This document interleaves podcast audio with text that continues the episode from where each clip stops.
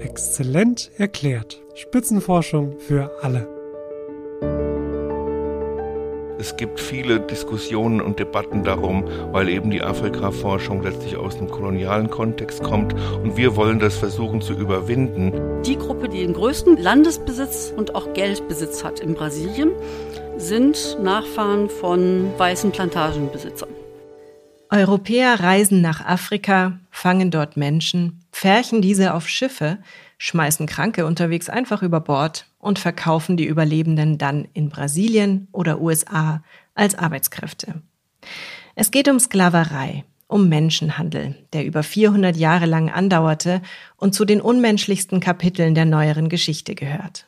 Und damit willkommen zu einer wichtigen, aber düsteren Episode von Exzellent erklärt, Spitzenforschung für alle. Diese Folge liegt mir besonders am Herzen, da ich selber amerikanische Kulturgeschichte studiert habe und mich in diesem Studium viel mit der Sklaverei und vor allem mit dem Pro-Slavery-Argument beschäftigt habe. Ich konnte es einfach nicht fassen, wie Menschen diese Barbarei rechtfertigten.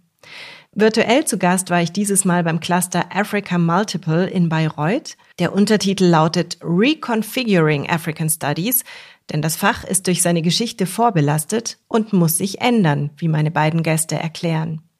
Hören wir erstmal Professor Dr. Rüdiger Sesemann. Er ist Islamwissenschaftler und Vorsitzender des Exzellenzclusters. Es ist eben für uns wichtig, dass Afrika kein Container ist, sondern verbunden ist und natürlich auch zum Teil schmerzhaft verbunden ist mit anderen Teilen der Welt. Und das dürfen wir hier bei uns natürlich nie vergessen. Also, dass die Afrikawissenschaft aus der kolonialen Tradition entstanden ist, dass diese kolonialen Bedingungen zum Teil auch bis heute noch fortleben, vielleicht in modifizierter Weise, und dass wir, wenn wir heute Afrika-Forschung neu gestalten wollen, eben auch über Dekolonialität nachdenken müssen. Was heißt das in unserer Forschung?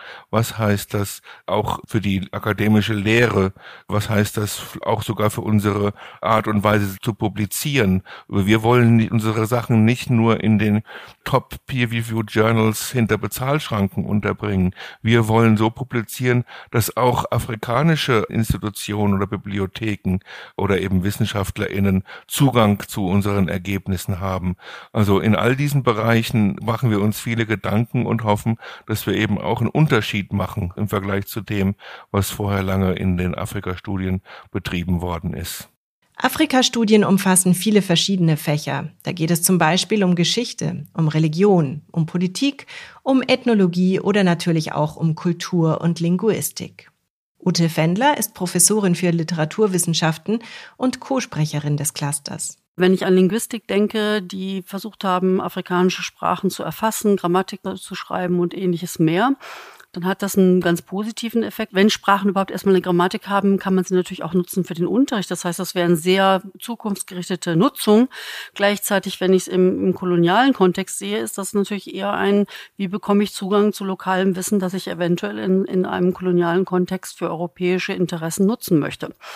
Also all diese verschiedenen komplexen Zusammenhänge über Jahrzehnte, zum Teil Jahrhunderte hinweg, muss man kritisch reflektieren, nochmal überlegen, wie stehen wir dazu heute, was, was muss man eventuell ähm, ändern, wie muss man es ändern, was ist überhaupt möglich. Das ist die eine große Achse. Und die andere große Achse natürlich, das wird in Bayreuth schon lange praktiziert, ist die Kooperation mit afrikanischen Wissenschaftlerinnen weil sehr häufig waren natürlich afrikanische Studien, African Studies, Wissenschaftler aus Europa oder aus dem globalen Norden, die nach Afrika gereist sind und Dinge erforscht haben. Ich finde es immer interessant, als Gedankenexperiment Dinge einfach mal umzudrehen. Wie würde ich es finden, wenn es afrikanische WissenschaftlerInnen gäbe, die uns Europäer erforschen, ohne uns groß einzubinden? Komisch, oder? Andersrum haben wir uns an den Gedanken aber irgendwie gewöhnt. Trotzdem wird es Zeit, das zu ändern. Und in Bayreuth gibt es einen neuen Ansatz, der versucht, diese verkrusteten Strukturen aufzubrechen. Bei uns steht Multiplizität im Vordergrund. Und warum wir das als Fokus gewählt haben, hat eben mit der Geschichte der Afrikaforschung zu tun und mit dem, was wir anders machen wollen.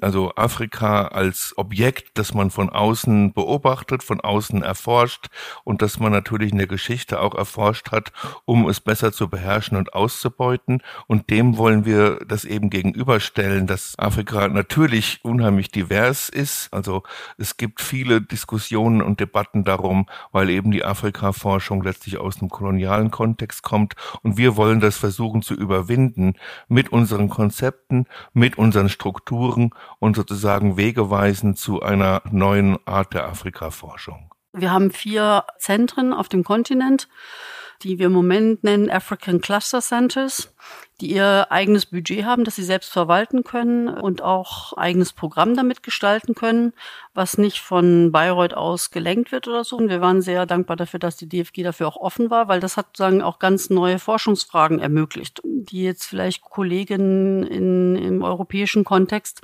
vielleicht gar nicht so auf dem Schirm hatten anders als früher, wo Forschende im globalen Norden eben Afrika erforschen, wollen wir das immer zusammen mit afrikanischen KollegInnen tun. Also weg von dieser Konstellation, dass die weißen Forschenden aus dem globalen Norden eben den AfrikanerInnen sagen, was sie erforschen sollen, sondern dass da der Mangel an Balance, der Mangel an Gleichgewicht etwas korrigiert wird. Tendenziell. Natürlich ist es ein langer Prozess, bis man da irgendwie sagen kann, wir arbeiten zusammen zusammen auf Augenhöhe, weil diese Abhängigkeiten und das Ungleichgewicht und die Ressourcen, das gibt halt immer einen Mangel an Gleichgewicht. Aber wir hoffen eben und wir sehen auch, dass auf diese Art neue Formen der Kooperation entstehen. Und damit einherkommt natürlich auch die Frage, wie offen ist eigentlich das Wissenschaftssystem auch für afrikanische Wissenschaftlerinnen, dass sie Zugang haben zu Stellen, zu Ressourcen in Europa? Wir haben jetzt mit dem Clusterversuch auch mehr afrikanische Wissenschaftlerinnen auf der Postdoc-Ebene, aber auch äh, Professoren einzustellen. Wir sprechen sehr häufig von äh, Forschung auf Augenhöhe oder Kooperation auf Augenhöhe. Wie viel Augenhöhe da wirklich vorhanden ist, das muss man im Einzelnen dann nochmal prüfen. Aber das wäre sagen, auch das Reconfiguring African Studies. Wie kann man Kooperation tatsächlich zu einer echten Kooperation werden lassen oder dahin kommen? Konkret sieht das so aus. 2018 bewarben sich 55 afrikanische Universitäten und meldeten ihr Interesse an einer Zusammenarbeit an. Nach einem ausführlichen Auswahlverfahren blieben vier sogenannte African Cluster Centers übrig. Sie befinden sich in Nigeria, Kenia, Burkina Faso und Südafrika. Und mit Bayreuth sind das dann fünf Standorte, die vernetzt sind und Afrikastudien betreiben. Das heißt, wir sind nicht eine deutsche und vier afrikanische Institutionen, die über das Mittelmeer hinweg verbunden sind, sondern wir sind fünf Standorte, die alle jeweils untereinander vernetzt sind.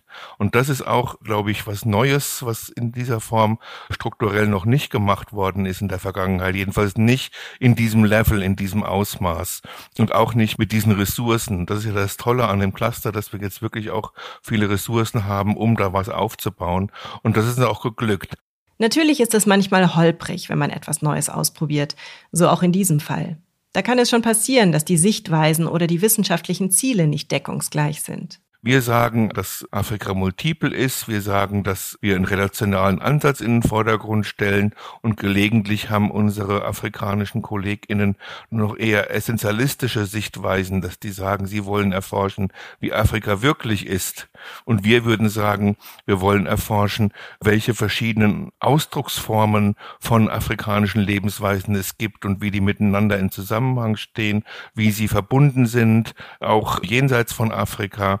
Das heißt also, diese normativen Konzepte, die da teils verfolgt werden, beißen sich ein wenig mit den theoretischen Konzepten, die wir uns im Cluster gegeben haben. Also wenn jetzt jemand sagt, our goal is to explore authentic African culture, also wir wollen authentische afrikanische Kultur erforschen, dann passt das nicht so richtig zusammen. Also diese Arten von epistemischen Debatten und äh, konzeptuellen Unterschieden, an denen arbeiten wir und kommen da auch immer ein Stück weiter. Also sehr häufig spricht man erstens mal über Afrika, als wäre es ein Land und nicht ein Kontinent.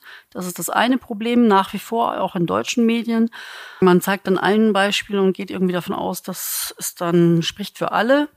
Und als wäre Afrika so ein bisschen ein isolierter Kontinent, auf den alle gucken können, aber es gibt wenig Austausch. Während, wenn man so ein bisschen in die Geschichte schaut, Afrika sehr lange Zeit auch der Kontinent war, der sehr stark verknüpft war mit den arabischen Staaten, mit dem Mittleren Osten, mit dem Fernen Osten. Also viele Dinge, an die angeknüpft werden. Und es gibt lange Traditionen in Musik, in Literatur, aber eben auch auf Handelswegen, die so ein bisschen irgendwie, sagen, für die Europäer, glaube ich, nicht so präsent sind. Und wenn man dann noch beide bedenkt, dass eben Afrika sozusagen das Mittelmeer, gut, das ist im Moment eine ganz besonders tragische Geschichte, aber auch mit den Ozeanen sozusagen, wie stark es eigentlich ein Kontinent ist, der sozusagen nach allen Seiten eigentlich sehr verknüpft war über Jahrhunderte hinweg und wie sehr man reduziert aufgrund ja, aufgrund unserer Wissenschaftsgeschichte und auch der Geschichte der Sklaverei, wie sehr man das reduziert auf einen fast ahistorischen Raum und als wären, wenn überhaupt, dann gibt es nur Beziehungen zu, zu Europa. Wenn man sich da sagen, das mal bewusster macht, wie sehr Afrika verknüpft ist und war und wie viel Einfluss es eigentlich oder auch Beiträge es geleistet hat, dieser Kontinent in verschiedene Richtungen, dann wird es erst richtig spannend, finde ich. Und da sind wir auch schon mitten im ersten Thema, und zwar in der Forschung von Ute Fendler. Ich bin in zwei Forschungsgruppen, kleinen Forschungsgruppen. Das eine ist vor allen Dingen über Black Atlantic und UNESCO Weltkulturstätten und das andere zum Indischen Ozean. Erstmal brauchen wir ein paar historische Fakten. Über welchen Zeitraum sprechen wir hier und über wie viele Menschen? 1848 war die zweite Abschaffung der Sklaverei. Es gab eine erste und eine zweite. Aber sagen der späteste Zeitpunkt dann 1848 vor allen Dingen die Portugiesen vom 16. bis zum 19. Jahrhundert, auch in unterschiedlicher Intensität je nach europäischem Land. Involviert, also es gibt halt sehr unterschiedliche Zahlen, weil es dann auch nicht unbedingt immer ähm, so belegbares mal. Es gibt natürlich doch eine ganz eine, all die Schiffsbücher und Listen von verschifften Menschen und Waren. Aber wie viele dann wirklich auch unterwegs dann über Bord geworfen wurden, weil sie krank waren oder gestorben sind, da gibt es natürlich dann auch nur Schätzungen. Beziehungsweise dann haben wir die Archive in den jeweiligen Ländern, wo Sklaven verkauft wurden oder angekauft wurden. Das heißt, wenn man diese Dinge zusammenführt, kann, darauf gibt es dann Schätzungen. Aber die Schätzungen, die ich so gelesen habe, reichen sozusagen zwischen 10 Millionen und 30 Millionen Menschen, die verschleppt wurden. In einer Zeit, in der noch viel, viel weniger Menschen auf der Erde lebten, muss man ja also in Relation setzen. Wenn das jetzt über insgesamt dann ja doch 400 Jahre ist, das ist eine sehr lange Zeit, aber eben manchen, ich würde sagen am Anfang deutlich weniger als dann vielleicht in der Hochzeit, ähm, vor allem Dingen 18. bis 19. Jahrhundert, wo die natürlich gerade die Plantagenwirtschaft in voller Blüte stand, wenn man das so sagen darf in den meisten europäischen Kolonien ähm, auf der, ja, in den, vor allen Dingen in Amerika. Die wurde, also es gibt natürlich auch Handel in andere Richtungen, aber das ist das, was am präsentesten ist. Die UNESCO hat vor fast 30 Jahren das sogenannte Roots of Enslaved People Projekt ins Leben gerufen. Damit sollen Orte unterstützt werden, die im Sklavenhandel eine Rolle spielten und somit das Erinnern daran fördern. Wenn ich das Beispiel nehme von Ouida, eine Stadt in Benin, das einer der größten Umschlagplätze war für den Sklavenhandel mit Amerika und Europa. Da kann man sehr schön sehen, sagen, diese Stadt ist Teil äh, der großen UNESCO-Initiative der Slave Route oder Route. Und es gibt eigentlich kein wirkliches Monument vor Ort, das man so besichtigen könnte. Dann stellt sich die Frage, wie mache ich diese Art von Erinnerung eigentlich sichtbar, wenn ich kein Gemäuer habe? Ne? Also es ist eigentlich immer da, aber es ist nicht wirklich fassbar. Was natürlich anders sich gestaltet, wenn ich zum Beispiel in Ghana mit den großen alten Forts, da habe ich sozusagen ein altes Gebäude und ein Museum, was ich wirklich besichtigen kann und mich erinnern. Ich habe eine Art Erinnerung, festen Erinnerungsort. Ich war während meines Studiums in den Südstaaten der USA und habe mir dort die Herrenhäuser der ehemaligen Plantagen angesehen und das, was von einigen Sklavenhütten dort noch übrig war. Es war ein komisches Erlebnis, viel zu fröhlich, viel zu unterhaltsam aufbereitet, wie es in den USA bei touristischen Sehenswürdigkeiten eben oft so ist. In Afrika sucht man verschiedene Wege, um zu erinnern. In der Hafenstadt Ouida in Benin haben beispielsweise Künstler einen Weg nachgebaut, also vom Ort, wo Sklaven verkauft wurden, bis hin zu dem Ort, wo man sagt, äh, sie seien um einen Baum herumgeführt worden, siebenmal, damit man alles vergisst und bereit ist. Bereit, die Frage ist, ob man das, sich die Frage stellt, ob die bereit sind, aber dass sie vergessen, wo sie herkommen und dann auf die Schiffe gebracht werden, bis eben hin zu diesem großen äh, Tor, das symbolisch errichtet wurde, wenn man auf das Schiff geht, der Nicht-Wiederkehr. Aber all das sind Dinge, die mit Künstlern vor Ort erstmal geschaffen wurden, um dem Ganzen ja was Materielles zu verleihen, um trotzdem sich erinnern zu können. Vorwiegend kommen Touristen, also ganz, ganz spezielle Gruppen von Touristen, vor allen Dingen African Americans, die häufig kommen auf der Suche eben nach ihren Wurzeln oder nach ihrer eigenen Geschichte oder wo ist eben der Moment, wo die Geschichte unterbrochen wird, bis zu dem Punkt, bis dem sie eben zurückgehen können in der Zeit und auch an einen konkreten Ort eventuell. Die Erinnerung, man ist sehr viel präsenter in, in Amerika, wo eben auch diese Suche natürlich viel dringlicher ist nach den Wurzeln und nach der Geschichte, als es in Afrika, wo man sagen kann, naja, das, das ist jetzt irgendwie alles vorbei und es betrifft uns weniger. Auch da ändert sich das ähm, zusehends, also auch diese, dass man sich bewusst macht, dass Afrikaner daran durchaus beteiligt waren. Wieso ist denn das Erinnern so wichtig? Gut, ich denke, in dem Kontext von Deutschland haben wir ja doch relativ eine lange Geschichte, in der wir uns beschäftigt haben mit Trauma, traumatischen Erlebnissen und Erinnerungen und wie wichtig es ist, Traumata aufzuarbeiten damit sie einen nicht immer wieder einholen beziehungsweise dann aufbrechen, wenn man am wenigsten damit rechnet. Deutschland ist also eine relativ kurze, eine sehr kurze Periode, über die wir da immer sprechen. Während hier sprechen wir über knapp 400 Jahre und wir besprechen eigentlich über drei Kontinente und nicht ein Land. Über diese lange Zeit natürlich auch jetzt sehr intensiv miteinander verbunden sind, in mehrfachen Richtungen was alles Auswirkungen hat, die, denen man sich nicht unbedingt bewusst ist, in die Politik hinein heute, aber natürlich auch, wenn es geht um Kulturpolitik zum Beispiel, um Identitätsfragen. Also für all diese Fragen ist eigentlich Erinnerung sehr wichtig. Wenn, wenn ich jetzt mal ganz außen vor lassen will, alle Fragen von eben von Wiedergutmachen oder ähnlichen Dingen, die ist natürlich auch zu sagen, das wird zum Beispiel im Moment auch in der Karibik relativ stark, vor allen Dingen in den ehemals britischen Kolonien ist da eine sehr große Debatte im Gange. Ich möchte mir mit euch zusammen zwei Länder kurz etwas genauer ansehen. Das eine ist Benin, das andere Brasilien. Benin ist ein Staat in Westafrika. Er grenzt an Togo, Burkina Faso, Niger und Nigeria. Es hat 12 Millionen EinwohnerInnen und ist seit 1960 unabhängig von Frankreich. 42 Prozent der Bevölkerung sind offiziell Christen, 27 Prozent Muslime, aber es gibt auch noch traditionelle Religionen der dortigen Ethnien und auch Voodoo-Anhänger findet man viele. So, jetzt können wir uns dieses Land ein bisschen besser vorstellen. Was hat das mit Sklaverei zu tun? Der Küstenstreifen ist sehr klein, sehr schön und das wird, soll zunehmend erschlossen werden, auch für den Tourismus. Und in diesem Zusammenhang geht es jetzt darum, wem gehören diese Länder rein? Die meisten Menschen, die diese, die diese Felder bearbeitet haben oder Plantagen bearbeitet haben, sind eigentlich Nachfahren von ehemaligen Sklaven.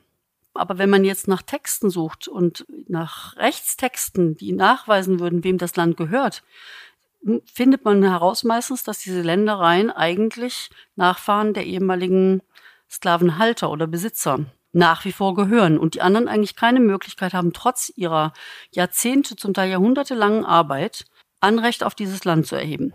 Das heißt, im Moment gibt es Riesendebatten darum, wer hat wirklich Anrecht auf dieses Land? Und dann kommen all diese anderen Geschichten plötzlich hervor, also die sozusagen verschwiegen werden, damit es eben gewissen sozial, auch um einen gewissen sozialen Frieden zu bewahren. Aber jetzt geht es manchmal nicht mehr anders, weil eben die einen sagen, dass ich habe das, also ich sage, in dritter, vierter, fünfter, sechster Generation haben wir dieses Land fruchtbar gemacht.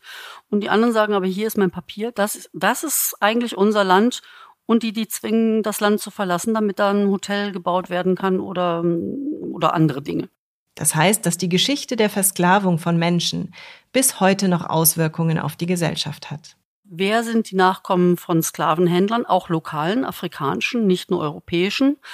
Dann gibt es das Phänomen der Rückkehrer, also befreite Sklaven, die aus Brasilien wieder zurückkehrten, also viele Familien mit portugiesisch klingenden Nachnamen, die zum Teil sich selber wieder als Sklavenhändler engagiert haben und zum Teil sehr erfolgreich und damit sehr reich geworden sind. Das heißt, sie haben eine ganze Reihe von verschiedenen Bevölkerungsgruppen, die unterschiedliche Erinnerungskulturen haben, die aufeinandertreffen, die aber nicht Teil sind des UNESCO-Projektes die sozusagen parallel dazu existieren, aber die sehr viel präsenter sind im Alltag, ohne dass sie unbedingt explizit ausgesprochen werden, aber für alle eigentlich da sind. Ähnlich ist es auch in Brasilien. Das Land hat für sich selber einen Mythos geschaffen, ein multikulturelles Land zu sein. wo es eigentlich keine Konflikte gibt oder Unterschiede zwischen verschiedenen Abstammungen, sei es kultureller oder ethnischer Art. Über die Geschichte der Sklaverei des Landes wird nicht gesprochen. Und doch ist sie allgegenwärtig. Die Gruppe, die den größten Landesbesitz und auch Geldbesitz hat in Brasilien, sind Nachfahren von weißen Plantagenbesitzern. Und alle anderen äh, sind nach wie vor eigentlich in, leben eigentlich in sozialen Verhältnissen, die eher prekär sind. Und je dunkler, ich möchte eigentlich sowas gar nicht sagen müssen, aber es ist eine Tatsache, kann man nachlesen. Je dunkler die Hautfarbe ist, umso weniger Zugang zu höherer Bildung, zu besser verdienenden Berufen und so weiter und so fort. Das heißt eigentlich die Struktur, die damals geschaffen wurde, soziale Strukturen in Gesellschaften, die sich fortsetzen bis, bis heute. Und um das zu verstehen oder vielleicht auch irgendwas zu ändern, denke ich, wenn es nur darum ging, wenn wir es noch nicht mal um äh, Vergebung oder Aufarbeiten sprechen, allein um diese Strukturen vielleicht besser zu verstehen, müsste man sich überhaupt erstmal erst ein Erinnern möglich machen. Ich habe noch lange mit Ute Fendler gesprochen, weil mich das Thema so sehr interessiert. Dennoch ziehe ich hier jetzt erstmal einen Schlussstrich. Eine Sache möchte ich euch aber noch mitgeben. Da Ute Fendler Literaturwissenschaftlerin ist, habe ich sie natürlich um Tipps für afrikanische Gegenwartsliteratur gebeten. Vieles ist noch nicht ins Deutsche übersetzt, aber einige der Empfehlungen habe ich aufgeschrieben und sie auf unsere Internetseite gestellt, exzellent-erklärt.de. Interessant ist wirklich, wie viele verschiedene Projekte im Africa Multiple Cluster bearbeitet werden. Rüdiger Sesemann erzählt noch ein bisschen mehr über die Forschung. Also wir haben zum Beispiel ein Projekt im Bereich Recht, das sich mit Menschenrechten befasst. Und zwar auch mit den ich sage jetzt mal, mit den Herausforderungen, mit den Brüchen, die entstehen, wenn universale Menschenrechtskonzepte in einem afrikanischen Kontext durchgesetzt werden sollen aber auch umgekehrt, wie lokale Vorstellungen von Menschenrechten vielleicht in Einklang oder eben nicht in Einklang zu bringen sind mit den universalen Menschenrechten, wie sie eben in der Menschenrechtserklärung von 1948 niedergelegt sind. Also welche Herausforderungen gibt's da? Oder es gibt auch die Idee oder Vorstellung von Kinderrechten. Wie lassen die sich umsetzen? Welche Konflikte entstehen daraus in lokalen Kontexten? Welche Bedingungen müssen geschaffen werden, dass solche Rechte in Afrika eben tatsächlich auch anerkannt Monaten umgesetzt werden können. Oder ein ganz aktuelles Beispiel bezieht sich eben auch auf die sexuelle Selbstbestimmung der Menschen. Es gibt Länder, insbesondere Uganda, aber auch andere, wo homosexuelle Beziehungen verboten sind und unter Strafe stehen, sogar unter Todesstrafe. Das hat natürlich gravierende Folgen und äh, diese, diese Spannungen, diese Konflikte werden zum Beispiel in dem einen Projekt untersucht von unserem Kollegen Toko Kaime der selber aus Afrika stammt und hier einen Lehrstuhl hat. Ich glaube nicht, dass es ein anderes Institut, eine andere Fakultät für Rechtswissenschaften in Deutschland gibt, wo ein Afrikaner afrikanisches Recht untersucht. Das ist auch so eine Besonderheit eben von Bayreuth, die wir haben. Das wäre so ein Projekt. Sie haben gerade gesagt, Selbstbestimmung und Menschenrechte war eines der, der Forschungsprojekte. Da ist man ja sehr schnell im Bereich der Politik drin. Begeben sich die Forschenden in Afrika da teilweise in Gefahr? Stichwort Wissenschaftsfreiheit. Also der Kollege, den Sie ansprachen, der forscht hier in Deutschland, wenn ich das richtig verstanden habe. Das ist dann was anderes. Aber Sie arbeiten ja eben mit vielen Kollegen zusammen, die nicht in Deutschland sind.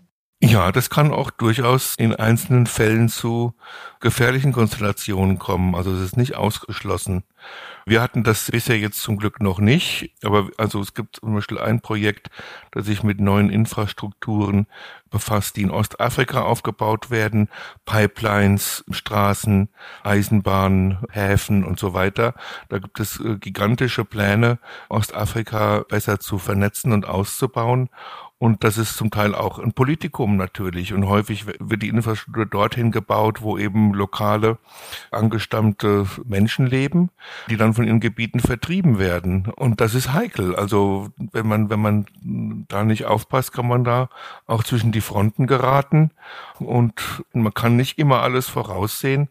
Aber wichtig ist natürlich, dass man sich da so weit wie möglich ähm, absichert. Und genau dafür ist es bei uns auch wiederum so zentral, dass wir diese Kollaboration haben mit unseren afrikanischen Institutionen. Also wir haben selten Projekte, wo jetzt Forschende aus Bayreuth alleine unterwegs sind, ohne dass sie mit den lokalen äh, ForschungspartnerInnen zusammenarbeiten. Und das gibt uns natürlich auch nochmal äh, eine bessere Standing, eine bessere Sicherheit vor Ort. Jetzt haben Sie in Ihrem Cluster, wie Sie auch schon gesagt haben, ja besonders viel Fingerspitzengefühl bewiesen eben und versuchen einen neuen Weg zu gehen und weg von diesem kolonialistischen Denken, von diesem überheblichen Denken, das äh, leider über viele Jahrzehnte vorgeherrscht hat oder Jahrhunderte, muss man schon sagen. Passiert es trotzdem manchmal in der Zusammenarbeit, dass Sie merken, oh, da ist mir jetzt was passiert, was ich so nicht, also da stoße ich an eine Grenze, die ich so nicht gesehen habe, weil ich trotzdem in meinem westlichen Denken verhaftet war? Also sowas kann immer passieren, glaube ich. Die Frage ist dann natürlich, wie man damit umgeht. Und Übergriffigkeit ist ja vielleicht ein Merkmal von der Afrika-Forschung insgesamt, wenn man es historisch betrachtet. Also das, oder für die, für die Kolonialzeit ist es natürlich auch mehr als übergriffig gewesen, weil es eben tatsächlich die Afrika-Forschung als Begleitphänomen des Kolonialismus gab, um die AfrikanerInnen besser zu kontrollieren, besser zu regieren und besser auch wirtschaftlich auszubeuten. Und dieses Gepäck, das tragen wir bis heute mit uns rum, diese Übergriffigkeit. Und gerade deswegen ist es so wichtig, dass wir versuchen, durch gemeinsame Forschung von WissenschaftlerInnen aus diesen verschiedenen Standorten dieses alte Innen und Außen zu überwinden. Und das beinhaltet natürlich Herausforderungen und verlangt Lernbereitschaft auf allen Seiten. Und sicherlich kommt es zu Situationen, wo wir Dinge erleben oder Dinge verstehen, die uns vorher noch nicht so richtig klar waren. Aber das ist ja genau dieser Effekt, den ich vorhin genannt habe, dass es so lehrreich ist. Aber die Bereitschaft muss da sein. Es ist auch nicht immer einfach. Wir haben auch manchmal kontroverse Diskussionen. Aber insgesamt, glaube ich, haben wir einen Raum geschaffen, in dem es möglich ist, eben die Afrika-Forschung tatsächlich neu zu gestalten. Ich selber habe im Nebenfach Ethnologie studiert und daher auch einige Seminare zu afrikanischer Kultur belegt. Das war aber in München. Bayreuth ist verglichen damit eine sehr junge Universität. Sie wurde 1975 gegründet und hat die Afrika-Forschung als einen Schwerpunkt definiert. Also wir sind auch international, glaube ich, eine der größten Institutionen in der Afrika-Forschung, also in Europa und auch weltweit. Kommen wir mal zu Ihrem eigenen Forschungsprojekt. Da habe ich auch einiges drüber gelesen. Was verbirgt sich denn hinter dem Islamischen Kulturarchiv? Das Islamische Kulturarchiv ist jetzt erstmal eine große Überschrift für etwas, was wir eigentlich längerfristig planen. Es geht um eine Datenbank, die wir gemeinsam mit afrikanischen KollegInnen aufbauen und tatsächlich auch über einen längeren Zeitraum ausbauen wollen. Wir haben angefangen mit dem Thema islamische Bildung, islamisches Lernen, islamische Gelehrsamkeit in Afrika wir wollen damit einen Raum schaffen für gemeinsame Wissensproduktion, der eben tatsächlich auch verschiedene regionale Kontexte mit einbezieht. Und wichtig ist für uns dieser Aspekt des Forschungsdatenmanagements. Also wir haben alle möglichen Daten, also Bilddaten, wir haben Texte, wir haben Tonaufnahmen und auch andere Dinge, Quellen, die wir scannen und ablegen. Und wir haben dafür ein Tagging-System, also entwickelt, wie wir mit Metadaten unsere Daten verknüpfen in einer ziemlich aufwendigen Datenbank. Und das Ziel ist, dass man eben durch diese Verknüpfungen Verbindungen schafft, die man sonst in der äh, ich sage jetzt mal traditionellen analogen Arbeitsweise so nicht sehen würde. Und damit erwarten wir uns, dass wir größere Entwicklungen über weitere geografische Räume besser verstehen und erfassen können. Also das ist im Prinzip die Idee dahinter. Was steht denn da zum Beispiel drin? Also was zum Beispiel drinsteht und von systematisch gesammelt wird, sind solche Curricula, also wie in islamischen Schulen unterrichtet wird, welche Fächer, welche Lehrbücher dafür verwendet werden. Und häufig sind es natürlich arabische, weil eben Arabisch die wichtigste islamische Sprache ist.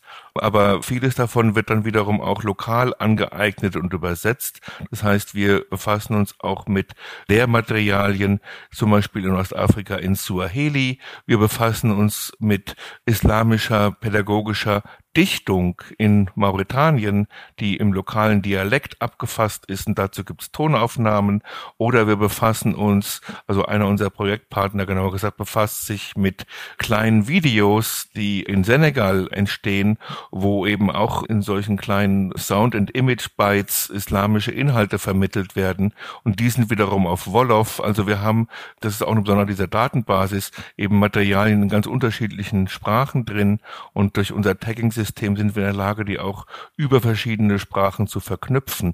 Ich habe nach meinen Interviews am Cluster noch viel über die Afrika-Studien nachgedacht. Darüber, dass man in den Geisteswissenschaften auch ganze Disziplinen im Lauf der Zeit mal kritisch betrachten und eventuell neu denken muss. Ich finde es gut und mutig, dass das Exzellenzcluster Africa Multiple das anpackt und natürlich auch viele andere Institute in Deutschland. Und auch die Sprache verändert sich, das merken wir alle tagtäglich. Zum Beispiel versuche ich jetzt nicht mehr von Sklaven zu sprechen, sondern von versklavten Menschen. Sie wurden zu dem gemacht, was sie dann ihr Leben lang sein mussten. Das zeigt dieser Begriff viel besser. Sonst klingt es ein wenig wie eine selbstgewählte Berufsbezeichnung, viel zu verharmlosend. Die Perspektive ist wichtig, wie so oft im Leben. Das Schlusswort überlasse ich Rüdiger Sesemann. Wir werden manchmal gefragt, ja, was macht ihr denn dann eigentlich, dass das Leben in Afrika mal besser wird? Ja, also da ist eine Antwort darauf, das Leben ist in Afrika nicht überall nur schlecht. Ja, es gibt ganz verschiedene Länder und äh, ganz verschiedene, ich sag mal, Probleme, die sich nicht überall genauso artikulieren. Aber der zweite Teil der Antwort ist auch, dass es vielleicht nicht unbedingt die Europäer oder Menschen aus dem globalen Norden sind, die die richtigen Lösungen für die Probleme des globalen Südens haben. Das ist lang genug so gemacht worden und dieser ganze Komplex der Entwicklungshilfe, der sich natürlich auch stark verändert hat über die letzten Jahrzehnte, ist aber ein Beispiel dafür, dass es eigentlich darum geht, auch afrikanische Ansätze zur Lösung von solchen äh, Problemen ernster zu nehmen. Und eben deswegen wollen wir in unserem Cluster die Wissensproduktion anders gestalten, als sie bisher gestalten wurde. Also wir sind auch gefragt worden, warum machen Sie keine Vorschläge, wie man die Migration löst oder wie man die Hungerkrisen löst und so weiter. Und die Antwort war, dass wir hier in Bayreuth sitzen und von unseren 25 PIs waren genau zwei Nicht-Weiße und wir wollen nicht als Weiße die Lösungen für die Probleme Afrikas entwickeln. Und da kommen wir jetzt, glaube ich, äh, zu einer anderen Konstellation, weil wir eben unsere afrikanischen Standorte haben. Wir werden auch die Leitungen dieser African Cluster Centers zu PIs machen können in unserem neuen Cluster. Wir haben hier neue afrikanische KollegInnen bekommen und äh, wir sind jetzt ganz anders aufgestellt. In die nächste Begutachtung werden wir gehen, da sind wahrscheinlich ein Drittel oder so der PIs AfrikanerInnen. Und dann kann man auch, äh, glaube ich, mit einer anderen Rechtfertigung sagen, wir wollen uns um die Probleme Afrikas kümmern. Also nicht mehr die Weißen, die die Probleme der Schwarzen lösen, sondern ein Forschungsverbund, der äh, gewachsen ist, der sich über die Neugestaltung der Afrikastudien Gedanken gemacht hat und dann eben auch diese Dinge mit einbezieht auf der Basis der Expertise von afrikanischen KollegInnen. Wir sollten gespannt sein, was sich in diesem Forschungsverbund in den nächsten Jahren noch tut. Das war es für heute mit dieser Episode von Exzellent erklärt. Ich hoffe, ihr seid nächstes Mal wieder mit dabei. Bis dahin, wie immer, bleibt neugierig. Eure Larissa Vassilian. 57 Exzellenzcluster, ein Podcast. Regelmäßig berichtet Exzellent erklärt aus einem der Forschungsverbünde, die im Rahmen der Exzellenzstrategie des Bundes und der Länder gefördert werden. Die Reise geht quer durch die Republik und genauso vielfältig wie die Standorte sind die Themen. Von A wie Afrika-Studien bis Z wie Zukunft der Medizin. Seid bei der nächsten Folge wieder dabei und taucht ein in die spannende Welt der Spitzenforschung. Wenn euch der Podcast gefallen hat, abonniert Exzellent erklärt bei dem Podcast-Anbieter eurer Wahl. Ihr habt noch Fragen? Hinterlasst uns einen Kommentar oder schreibt uns an info at exzellent-erklärt.de.